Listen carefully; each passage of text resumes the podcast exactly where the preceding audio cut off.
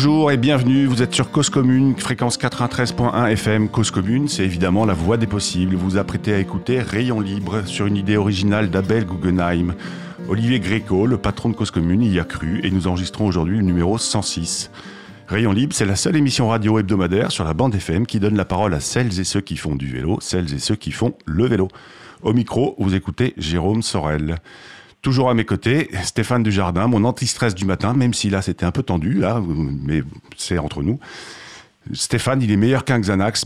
Euh, merci Stéphane pour l'aide et les conseils fournis sur Rayon Libre et pour le montage aussi. Donc, aujourd'hui, de quoi allons-nous parler? Alors, dans un billet sur wheels.fr paru en juillet 2020, je faisais une éloge funèbre du vélotaf. J'annonçais la mort du vélotaf, un mot valise désignant celles et ceux qui montent sur leur vélo plus ou moins au quotidien pour aller de chez eux à leur lieu de travail et inversement. On appelle ça aussi les navetteurs. Je partais du postulat suivant. De plus en plus de monde à vélo sur les routes, sur les pistes cyclables. Cela génère automatiquement un peu plus de militants et de militantes au sein des associations.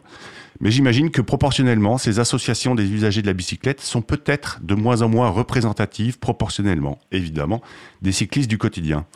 D'ailleurs, en Ile-de-France, aujourd'hui, c'est un collectif de 140 associations pour 7000 adhérents. Si vous calculez vite, ça fait à peu près 50 adhérents par association. L'avènement de l'usage du vélo, l'acceptation de cet objet dans le paysage change forcément l'angle de la lutte. D'ailleurs, est-ce que c'est toujours une lutte? La place du vélo dans nos vies et dans nos villes doit-elle être obtenue au prix d'une lutte? Plus d'usagers à vélo, est-ce moins proportionnellement de représentativité? Comment les associations doivent se réinventer? C'est ce que nous allons tenter de voir aujourd'hui avec Jean-Sébastien Cattier, président de cette association Paris-Ancel, qui me fait l'honneur d'être au micro et d'être très patient ce matin. Bonjour Jean-Sébastien. Bonjour Jérôme. Comment allez-vous? Ben, écoutez, très bien. Top. Euh, Jean-Sébastien, faites-moi mentir, dites-moi que Paris-Ancel se porte très bien. oui, Paris-Ancel se porte très bien. Paris-Ancel se porte très bien. Sur les, nous, on est plutôt autour de 1500 adhérents, donc c'est vrai qu'on est une grosse association euh, euh, au sein du collectif en Ile-de-France, et puis on a une position qui fait qu'aujourd'hui, euh, on est consulté assez systématiquement dès qu'il y a un sujet vélo sur Paris et sa petite couronne. Donc, donc oui, on va très bien. 1500 adhérents. vous pouvez me faire un profil type du, de l'adhérent et de l'adhérente de Paris-Ancel alors, on a euh, en gros le, le, le, profil type de l'adhérent euh, Paris Ancel, c'est euh, un actif en moyenne d'âge autour de 40 ans. on a deux tiers d'hommes, un tiers de femmes, et c'est plutôt des vélotaffeurs, euh, plutôt jeune par rapport à d'autres associations et puis euh, qui a un goût un peu pour le politique et la chose publique parce que euh, la plupart de nos actions c'est finalement de, de discuter ou d'interpeller les élus et donc c'est on a forcément des adhérents qui s'intéressent à ça. Ouais et donc qui sont aussi d'une manière professionnelle relativement au fait de des enjeux de la mobilité urbaine ou de la mobilité du quotidien. Pas forcément. Pas nécessairement. Pas nécessairement. On est, on est effectivement euh, un certain nombre de gens qui travaillent euh, dans le domaine de la mobilité au sens très large, euh, qui du coup sont, sont naturellement intéressés au, sujet du vélo. Mais on a aussi des gens qui travaillent dans l'informatique, dans les assurances, dans tout, tout, un tas de domaines qui n'ont pas de lien particulier avec le vélo. Mais c'est essentiellement des gens qui vont se servir du vélo au quotidien pour aller bosser, pour leurs activités quotidiennes et qui du coup euh, euh, sont, intéressés pour euh, contribuer, proposer des solutions, échanger ou, ou trouver, voilà, trouver à plusieurs des solutions à proposer aux, aux villes ou aux élus. Ouais. Et alors, est-ce que vous êtes d'accord avec cette analyse que je fais en introduction, que partant de l'engouement pour l'usage de la bicyclette au quotidien dans une région comme l'Île-de-France, impose de fait à une association comme Paris Ancel, qui représente quand même 1500 personnes, de se réinventer? Se réinventer sûrement un peu, ça c'est un peu euh, systématique, mais ce qui est vrai, c'est qu'en fait il y a eu un gros cap qui a été passé en matière de vélo dans les deux dernières années, euh, en particulier à Paris et aussi dans la petite couronne maintenant, qui fait que euh, forcément le positionnement hein, très voilà très revendicatif de il faut faire du vélo, il faut expliquer pourquoi euh, est-ce que le vélo est une bonne solution, qui est un, un, un outil de déplacement qu'il faut favoriser, etc. On est passé de ce discours-là à un discours où, où, en face les élus, euh, les institutions, il n'y en a plus aucune qui va s'annoncer euh, anti-vélo, frontalement anti-vélo. Euh, et du coup, le, le, discours est un peu différent et on est plus dans la négociation de qu'est-ce qu'est-ce qu'il faut faire d'abord, ou comment est-ce qu'on fait quelque chose de qualité, ou comment est-ce qu'on transforme un discours euh, soi-disant pro-vélo en de réelles actions concrètes. C'est un positionnement qui est un peu différent, euh, mais, euh, mais c'est quelque part une bonne nouvelle parce que ça veut dire qu'on est passé de quelque chose de totalement minoritaire et marginal où on lutte pour essayer de gagner une place à quelque chose où on, on, continue à combattre pour agrandir la place du vélo. Donc c'est un peu différent. Et, probablement que le, je dirais ce moment de basculement, c'était quoi? On peut dire que c'est le Grand Oral Vélo qui a été organisé en février 2020 euh, au moment des municipales. Il y a eu ce basculement a eu lieu à ce moment-là, à votre avis? En fait, je crois que c'est une séquence qui va de, de 2019, quand il y a les premières pistes complètes qui sortent, et je pense notamment à la rue de Rivoli et au boulevard de Sébastopol à Paris, qui sont des pistes très larges, et où du coup on a vu énormément de monde dessus d'un coup et du coup il y a une prise de conscience euh, euh, visuelle presque de fait de dire ah là mais en fait il y a plein de cyclistes et quand on fait des infrastructures il y a plein de gens qui s'y mettent et du coup il y a plein de vélos dessus. Euh, donc ça c'était la première étape. Ensuite il y a eu les grèves où d'un seul coup euh, en décembre 2019 décembre janvier où en fait d'un seul coup ben, plein de gens se sont mis au vélo un peu de manière forcée. Mais où on est passé d'un on a eu des discours publics qui disaient bon ben les transports en commun ne fonctionnent pas prenez votre vélo. On aurait il y a dix ans sur on aurait rigolé d'un discours comme ça. Aujourd'hui, c'était totalement crédible. On leur, aurait dit les transports en commun ne fonctionnent pas. Bon courage. Ouais, voilà, c'est ça. On se serait arrêté. bon, ben, voilà, enfin, les, discours politiques classiques, mais le fait de proposer le vélo comme alternative au transport en commun euh, au niveau ministériel, régional, à tous les tous les échelons, c'est vraiment quelque chose de nouveau et d'assez marquant. Euh, et puis derrière, effectivement, le, la campagne municipale, le grand oral du vélo, où on a eu tous les candidats, euh, à part Rachida Dati à la mairie de Paris, et puis, et puis aussi euh, Campion qui n'avait pas été invité de mémoire. Oui, alors on n'avait pas invité les candidats qui, qui, qui, faisaient moins de 2% dans les sondages, effectivement. Euh, mais euh, mais, euh, mais l'idée, voilà, c'était d'interpeller les candidats qui avaient en gros une chance quand même de, de, devenir maire. Euh, et, euh, et, le fait qu'ils viennent tous parler de vélo, chacun leur tour, etc., ça montrait que le sujet était vraiment un sujet central dans la campagne municipale. et puis la suite de la séquence, c'est quand même euh, le confinement et surtout le déconfinement, et avec euh, ces coronapistes qui ont explosé partout dans la région Île-de-France et qui du coup ont encore euh, accéléré la dynamique du vélo, parce qu'en fait, on a fait en un an trois ou quatre ans de réalisation habituellement, et du coup, forcément, bah, ça, on a plein de nouveaux cyclistes dans tous les sens, et, euh, donc on a une accélération euh, phénoménale. D'accord. Alors, euh, je pense qu'une association comme Paris Ancel, elle est un peu entre le marteau et l'enclume. D'un côté, ceux qui disent que vous allez trop loin, et on, va en parler juste après avec, avec la, en écoutant très rapidement la chronique d'Abel du numéro 98, et puis ceux qui, à l'inverse, disent que vous n'allez pas assez loin et que vous n'êtes pas assez dans la lutte anti-voiture. Je vous propose juste d'écouter très rapidement un très court extrait de la, chronique d'Abel qui vous avait fait réagir euh, à propos de la piste cyclable de la Villette.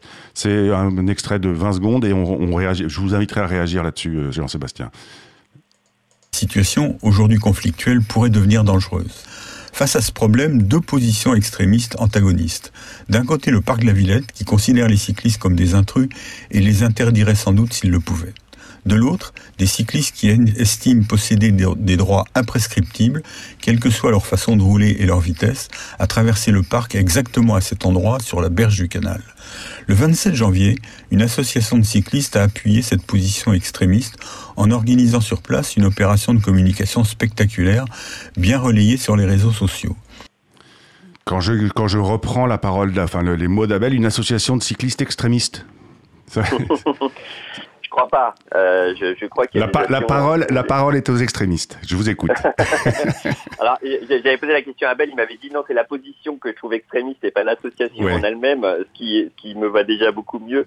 Euh, alors, on parlait de, de marteau et d'enclume. Oui, en fait, on est euh, effectivement d'un côté, on a euh, euh, des adhérents cyclistes qui veulent légitimement un maximum d'aménagement de qualité le plus possible partout, le plus vite possible, etc. Et de l'autre, une position où enfin une position de principe en quelque sorte où on s'engage en fait à, dialoguer avec les élus systématiquement, à pas faire de chaises vides et en gros à avoir un rôle politique pas un rôle partisan, mais qui a un rôle politique, de dire le but c'est d'obtenir des choses pour le vélo et d'obtenir un maximum de ce qu'on peut avoir. Euh, je ne sais plus qui a dit que la politique c'est l'art du possible. Euh, demander des choses qu'on sait impossibles, euh, c'est satisfaisant intellectuellement peut-être, mais ça fait pas progresser la cause du vélo à, court terme. Euh, et donc, euh, et donc euh, voilà, effectivement, de temps en temps, il faut qu'on accepte, nous en tant qu'association, d'accepter un certain nombre de choses ou de faire des compromis. Après, le but, c'est de, de rester je veux dire, fidèles à nos principes, de dire il faut des aménagements, que les vélos aient soient un mode de transport à part entière et qu'on les considère de façon juste et euh, à l'égal des autres, euh, au moins à l'égal des autres modes de transport. Et donc sur le cas de la Villette, bon, c'est un cas un peu particulier, euh, sachant que nous, on fait quand même très oh, oh, attention. Jean-Sébastien, est-ce que, enfin, est-ce que, pour résumer, aujourd'hui encore, une association comme Paris Ancel, elle doit demander le bras pour obtenir la main? Bah oui, il y a toujours un peu. Enfin, quand on fait de la politique, je pense sur tous les sujets, il y a forcément des moments où on a des un peu des tactiques ou des voilà des positionnements euh, qu'on peut ensuite euh, expliquer euh, de façon informelle ou voilà qu'on peut ensuite abandonner en fonction des circonstances, en fonction de, de, de ce qu'on pense possible. Euh, il y a des fois où effectivement on demande beaucoup de choses pour en parce qu'on sait qu'on va pas tout avoir. Euh, Je pense que ça c'est c'est des positions de négociation euh, relativement classiques. Euh, ce qu'on cherche avant tout, c'est à la fois à avoir un dialogue le plus euh, fructueux possible avec avec les institutions et en même temps obtenir un maximum de choses. Alors ça n'empêche pas que des fois on puisse faire des erreurs de, de, prise de parole ou de positionnement, mais en tout cas c'est ce qu'on essaye de faire au, quotidien. D'accord. Alors on va faire une petite pause musicale et on reprendra la discussion euh, notamment sur ce sentiment paradoxal. Euh, la pause musicale, on va écouter un peu de soul parce que la enfin du blues plutôt même. Le blues c'est bien. Alors le morceau, le morceau que vous allez écouter s'appelle Sound Out on You. C'est interprété par Robert Finlay. C'est une jolie petite trouvaille que je vous ai faite. C'était extrait de l'album Sharecropper's Son, sorti prévu en mai 2021. Je vous laisse euh, vous faire bercer par ce blues. Sold out on you. Sad but it's true. We've been through. I'm sold out on you. You put me through hell. Me under your spell. No matter how hard I try to hide it, the whole world can tell. It just ain't no way. No matter how hard I pray, there ain't nothing I can say that's gonna save us today.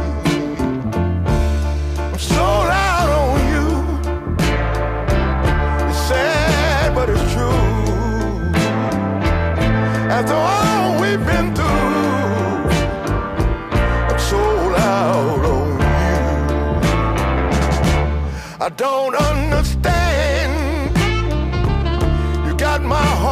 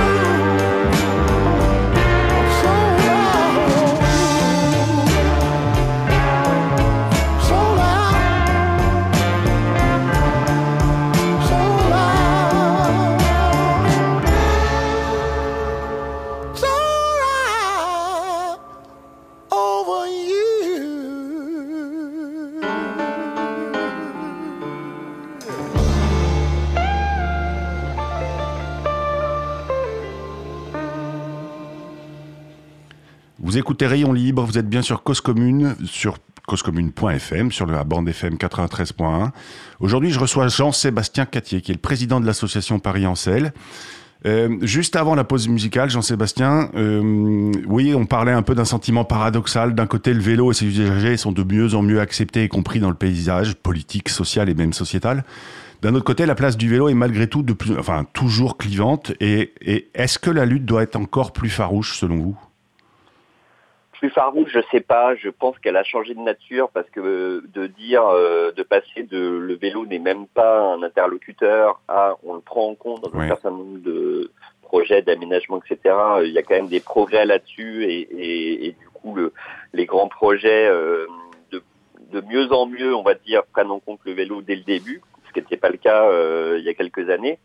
Après, ça n'empêche pas qu'effectivement, il faut continuer à euh, systématiquement, même avec des interlocuteurs, euh, des maires ou des adjoints aux maires euh, qui sont pro-vélo, à aller chercher plus de qualité, un meilleur positionnement, une piste cyclable plus large, parce que on est toujours dans la logique de quand on veut faire de la place au vélo, il faut en prendre aux autres, parce que dans, une, dans les, la place est la place est finie. Il y a pas de, on peut pas le, le pas d'une feuille blanche. Et, euh, et, donc comme évidemment on n'en prend pas aux piétons parce qu'ils en ont déjà pas beaucoup pas assez, eh ben on en prend euh, aux automobiles, aux modes motorisés, au stationnement euh, et du coup bah forcément ça induit euh, voilà des réactions et, et, de la frilosité de certains élus euh, qui veulent pas euh, voilà qui savent que quand ils vont supprimer toute une bande de stationnement ils vont avoir des plaintes dans leur bureau et des gens qui se plaignent etc et, et, donc du coup ils essayent de trouver le bon compromis ce qui est aussi leur rôle. Oui, oui, oui, leur rôle c'est de trouver le bon compromis et nous notre rôle c'est de montrer que euh, le, vélo, euh, il y en a besoin. Il y a une demande des habitants, de, de leurs électeurs ou de leurs électrices pour le plus de vélos, et que donc c'est pas un, c'est pas une lubie euh, écolo ou marginale, c'est un vrai, c'est un vrai sujet qu'il faut vraiment bien prendre en compte. Mais du coup, c'est c'est aussi beaucoup de formation, de pédagogie et d'explication pour euh, pour aller vers ça. Ouais. Et d'ailleurs, on recevait la semaine dernière Mathieu Chassignet de l'ADEME qui est en charge du transport euh, sur l'antenne des Hauts-de-France et, et, il nous racontait qu'il y avait une vraie appétence entre guillemets aussi aujourd'hui de la part des élus sur son territoire pour bah, pour laisser plus de place au vélo et qu'ils étaient surtout demandeurs d'accompagnement et de et de et de oui c'est ça d'accompagnement et de formation et de mais comme par quelle bouche prend le par quelle bouche prend le vélo en fait. Euh, Jean-Sébastien, donc on en parlait juste avant. Paris Ancel et MDB faisaient un joli coup en février 2020 en invitant presque toutes les têtes de liste aux municipales parisiennes à venir exprimer leur vision et leur programme sur le vélo à Paris pendant cette soirée, donc cette fameuse soirée Grand Oral Vélo. Là, on a les régionales qui approchent. Est-ce que vous allez organiser la même, euh, la même interro surprise pour les têtes de liste régionales? Alors, euh, pour les régionales, il y a une campagne qu'on a lancée euh, mardi dernier qui s'appelle Yes We Bike, qui est pilotée par le collectif euh, Vélo de France, qui regroupe, comme vous le disiez en introduction, une quarantaine d'associations et qui, qui du coup interpelle, propose des solutions pour la région, au niveau des régions et des départements pour le vélo. Donc clairement, on est, on, on, on prend part totalement à cette campagne. On n'aura sans doute pas un grand oral comme on l'a eu pour l'élection municipale à la fois pour le, la situation sanitaire qui ne simplifie pas ce genre de choses et puis le, la tension médiatique qui est pas tout à fait la même euh, non plus. Mais le but c'est bien de faire en sorte que euh, les principaux candidats aux élections régionales, euh, des, en gros les quatre principaux candidats qui sont euh, désignés aujourd'hui, et puis aussi dans les départements, parce que euh, les départements ont un rôle très important, euh, notamment en petite couronne, pour mmh. réaliser des aménagements, parce que c'est souvent eux qui ont la capacité à, à, les, à les financer, à les réaliser, euh, pour que au niveau des départements, il y ait un certain nombre d'engagements qui soient pris et qu'il y ait des vrais plans vélo, départementaux, régionaux, euh, avec des financements qui se mettent en place dans, le, dans les années qui viennent. D'accord. Alors, ce, ce, cette campagne que vous lancez, c'est yeswebike.fr, hein, c'est ça? Tout à fait. Euh, donc, les, les, les, auditeurs et auditrices peuvent aller sur le site. Là, ils verront quoi? Ils verront les différentes propositions que vous faites? Bah, ils peuvent ils peuvent déjà signer pour dire oui moi je veux plus de vélos euh, dans la région Île-de-France euh, en 2022 enfin en 2021 plutôt. Donc c'est quoi? c'est une, sorte, une sorte de pétition en ligne? Non c'est pas une compétition parce qu'il n'y a pas de, c'est une forme de soutien de dire voilà, on a euh, X milliers de, de, gens qui nous soutiennent sur ces propositions-là. Et puis effectivement les propositions, la première, ça va être évidemment les aménagements et donc la réalisation euh, du projet de RER e vélo euh, à l'échelle de la région qui est effectivement extrêmement structurant. Euh, et puis on a aussi des propositions en matière de stationnement, notamment dans les gares pour, pour favoriser le, le la, multimodalité et puis de voilà de favoriser le vélo euh, pour les lycéens, euh, pour tous les publics et, euh, un certain nombre de propositions autour de ça. Alors, je vous avoue, hein, je suis allé faire un tour sur yeswebike.fr en préparant l'émission. Au moment où on enregistre ce numéro, donc ça a été lancé mardi dernier, on enregistre ce numéro, on est le 9 avril. 1275 signatures à l'heure où on enregistre ce numéro. Euh, est-ce que vous avez des objectifs chiffrés là-dessus? Parce que, euh, au fait, si on fait un calcul très simple, vous avez au moins 7000 adhérents. Euh, à quel moment vous vous dites que c'est un échec, ce, ce yeswebike.fr si, si tant est que vous vous disiez que c'est un échec d'ailleurs bah, en fait, ce serait ce serait un échec si euh, si euh, aucun des candidats ne prenait d'engagement pour le vélo et surtout si une fois élu, euh, il réalisait pas euh, ces projets-là. C'est-à-dire que le l'enjeu c'est pas un enjeu pour les associations, c'est un enjeu pour le vélo à l'échelle de la région. Et le c'est c'est exactement ce qu'on avait qu'on avait fait aussi sur la campagne parisienne. C'est-à-dire le but, c'est d'avoir des engagements publics, un maximum d'engagements publics de la part des, principaux candidats, pour que ce soit dans les projets dès la mise en place du nouvel exécutif régional ou départemental, pour que derrière il y ait des investissements, des plans vélos qui se construisent euh, et, et, des aménagements qui se qui se fassent euh, rapidement dans les années qui viennent, parce que bon, dans la région, on a quand même les Jeux Olympiques qui arrivent en 2024 et qui vont être une période un peu spéciale. Donc d'ici là, il faut essayer d'en faire un maximum. Euh, mais, mais c'est bien ça le, le, le, critère de succès euh, et pas une question du nombre de, de signatures. Euh, D'ailleurs, aujourd'hui, euh, quel regard portez-vous sur le, je dirais, le plan vélo de la région Île-de-France mené par euh, bah, Valérie Pécresse? Euh, de l'extérieur, on pourrait penser que c'est pas mal. Il y a quand même quelques succès entre le RERV, le Véligo qui marche très bien avec l'arrivée des vélos cargo, etc. Globalement, quel, quel, quel regard porte l'association Paris-Ancel là-dessus? Alors, euh, bah, un regard euh, plutôt positif parce qu'effectivement le Véligo fonctionne bien et répond à un certain nombre de besoins. il y a d'autres déclinaisons envisageables, mais voilà, ça fait partie des sujets qui peuvent être portés dans les élections. Et puis le RER, le RER vélo, c'est c'est un vrai plan structurant sur lequel la région s'est quand même fortement engagée financièrement et surtout avec une méthode euh, qui est intéressante parce que euh, en fait la région elle euh, pilote enfin elle coordonne on va dire le l'homogénéisation de ce, de ce réseau parce que en fait sur le long d'une ligne de RERV il y a 10 ou 15 maîtres d'œuvre, villes, mmh. départements, interco qui peuvent intervenir. Mais le but, c'est que euh, on ait un cahier des charges qui soit commun et que on ait un maximum de continuité en termes de réalisation, euh, qu'on n'ait pas, voilà, que le truc soit pas euh, un coup c'est bien, un coup c'est moyen, un coup c'est carrément mauvais, qu'on ait une forme d'homogénéisation. Et du coup, il y a des comités de ligne qui se montent avec les services techniques, les institutionnels, le collectif Vélo de France qui est représenté. Et du coup, on travaille sur les tracés, par où on passe, quel carrefour, etc ça c'est par le collectif et c'est vraiment c'est la bonne façon de faire, on va dire, pour construire un réseau à l'échelle régionale euh, qui soit continu, euh, sécurisé et homogène euh, à l'échelle de la région. Est-ce que ça va assez vite selon vous? Ça va jamais assez vite, selon nous, en tout cas. Après, je, je, vous donne la parole, il faut râler, hein, c'est l'occasion. non, mais c'est évidemment, évidemment que ça va jamais assez vite. Il y a, on est toujours, on parlait de marteau et d'enclume, on est toujours. On va dire, à trouver le bon compromis entre la réalité d'un projet d'aménagement sur l'espace public qui de toute façon ne peut pas se faire en trois mois, par à part les coronapistes, qui était quand même un cas particulier. Euh, mais euh, la plupart des, des aménagements euh, pérennes, bon bah forcément, faut les concevoir, les concerter. Il y a un certain nombre de points à régler, de d'institutions diverses et variées, le patrimoine, les transports, les réseaux électriques, que sais-je.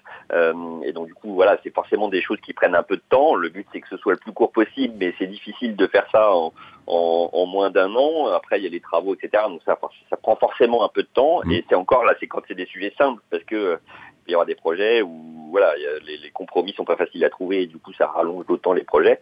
Euh, mais effectivement, le, là où on met aujourd'hui l'accent dans les échanges qu'on a, notamment à Paris, c'est euh, faisons en sorte d'en faire le plus possible, le plus vite possible, euh, parce que c'est pas juste un, enfin c'est pas du tout même un caprice de cycliste qui dit oui moi je veux des pistes cyclables, c'est juste le constat qu'on a 50% de cyclistes en plus tous les ans. Euh, depuis deux ou trois ans et que du coup tous ces cyclistes en fait faut bien leur euh, enfin, faut leur, faut leur faire de la place. C'est-à-dire que euh, si on les lâche dans la nature, euh, en termes de sécurité et puis de voilà de, de dynamique à, à, moyen terme, c'est assez, assez assez mauvais. Et donc il faut créer les, les, infrastructures qui vont les accueillir le plus vite possible.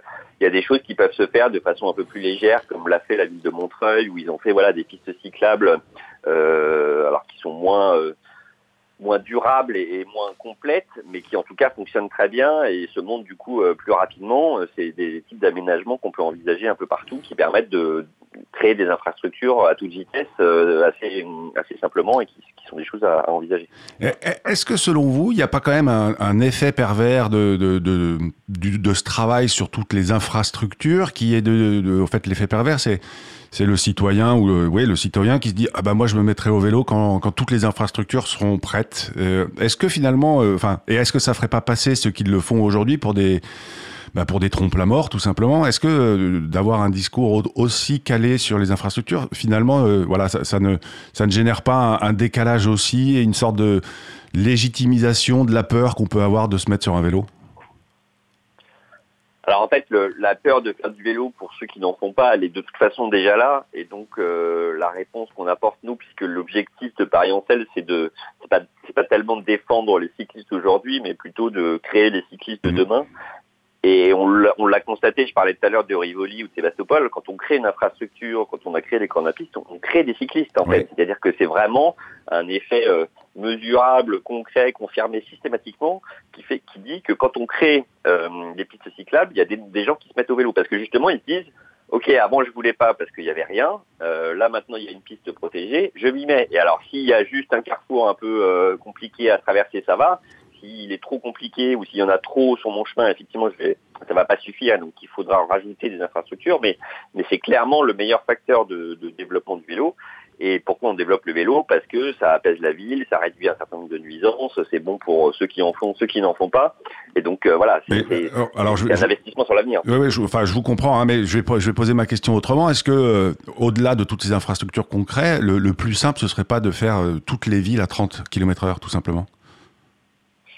En fait, on peut faire toutes les villes à 30, c'est même souhaitable de réduire la vitesse de, des véhicules parce que en termes de sécurité, euh, c'est meilleur, mais ça va pas suffire en fait. C'est-à-dire que l'infrastructure vélo qui fonctionne, c'est celle où vous mettez à la fois votre gamin de 8 ans qui sait bien faire du vélo, mais que voilà, qui n'a que 8 ans, euh, vous en faites avec lui et vous n'avez pas peur.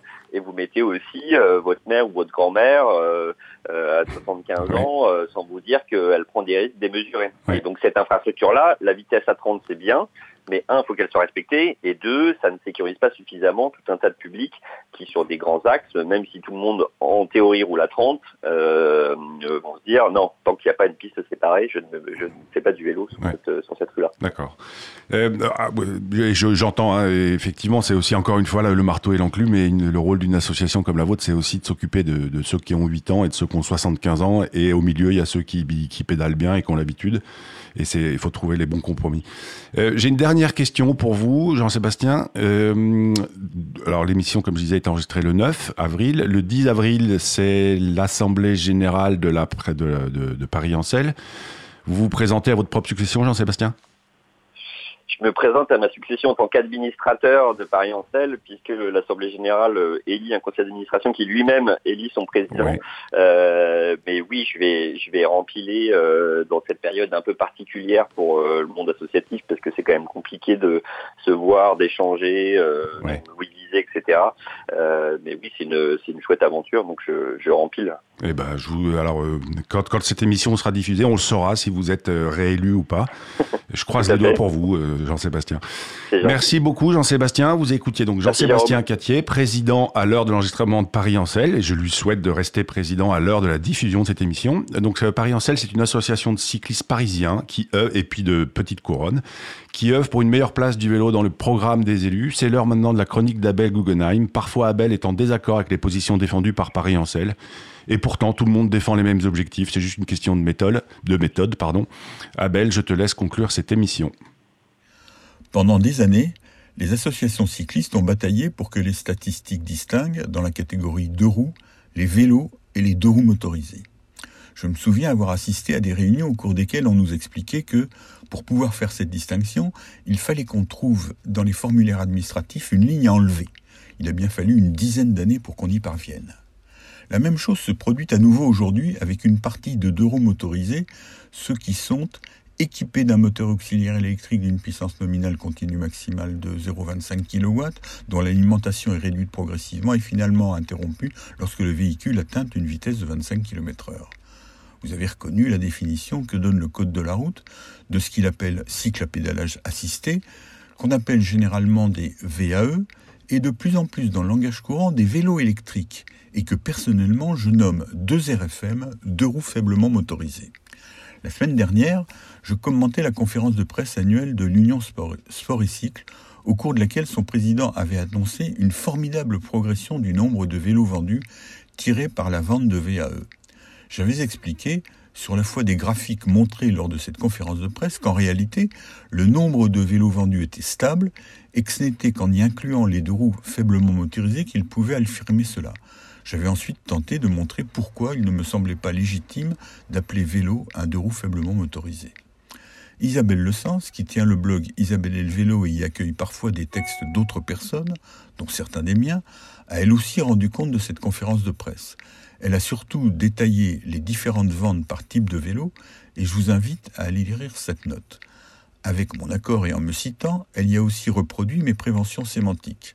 Comme moi, elle n'a rien dit ni en mal ni en bien sur la fabrication, la vente ou l'utilisation de deux RFM, mais plusieurs personnes ont tenu à défendre cette utilisation comme si elle avait été attaquée, en répondant à cette note de blog ou avec certains des excès de langage qui caractérisent ce réseau dit social en la commentant sur Twitter.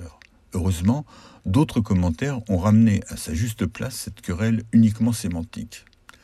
Osons une comparaison. Un fabricant de torchons les vend au prix moyen de 2 euros. Il se lance dans la fabrication de serviettes qu'il sait pouvoir vendre en moyenne à 10 euros.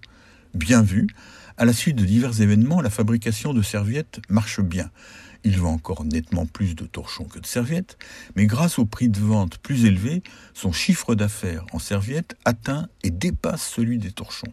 Si vous avez bien suivi, c'est exactement ce qui s'est produit avec les vélos et les deux roues faiblement motorisés, dont les prix moyens respectifs sont dans la même proportion. Il convoque alors une conférence de presse et annonce C'est formidable, je vends de plus en plus de torchons. Rendant compte de cette conférence, je précise en fait, la vente de torchons stagne et c'est uniquement la production de serviettes qui fait augmenter son chiffre d'affaires. Rien de plus, rien de moins. Je ne dis pas qu'il a mal fait de produire des serviettes. Je ne dis pas que les serviettes, c'est moins bien que les torchons. Je ne jette d'anathème ni sur les personnes qui produisent ou vendent des serviettes, ni sur celles qui les achètent ou les utilisent. Je ne dis rien non plus sur une éventuelle prime à l'achat de serviettes non applicables aux torchons. Je dis juste qu'il faut utiliser deux termes différents, qu'il ne faut pas, comme le dit la sagesse populaire, mélanger les torchons et les serviettes. La sagesse populaire parle aussi de choux et de carottes, ou de carottes et de navets. On attribue à Albert Camus la sentence Mal nommer les choses, c'est ajouter au malheur du monde. Je n'irai pas jusque-là. Je dirais plus simplement Mal nommer les choses, c'est rendre plus difficile la compréhension du monde. À lundi prochain, continuez à essayer de combiner la vie et les précautions sanitaires.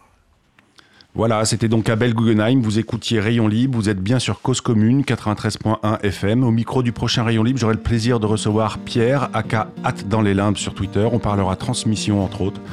En attendant, n'oubliez pas d'aller pédaler parce qu'une journée sans pédaler est une journée gâchée. Restez aussi quand même sur Cause Commune parce qu'une journée sans écouter Cause Commune, c'est une journée d'infortune.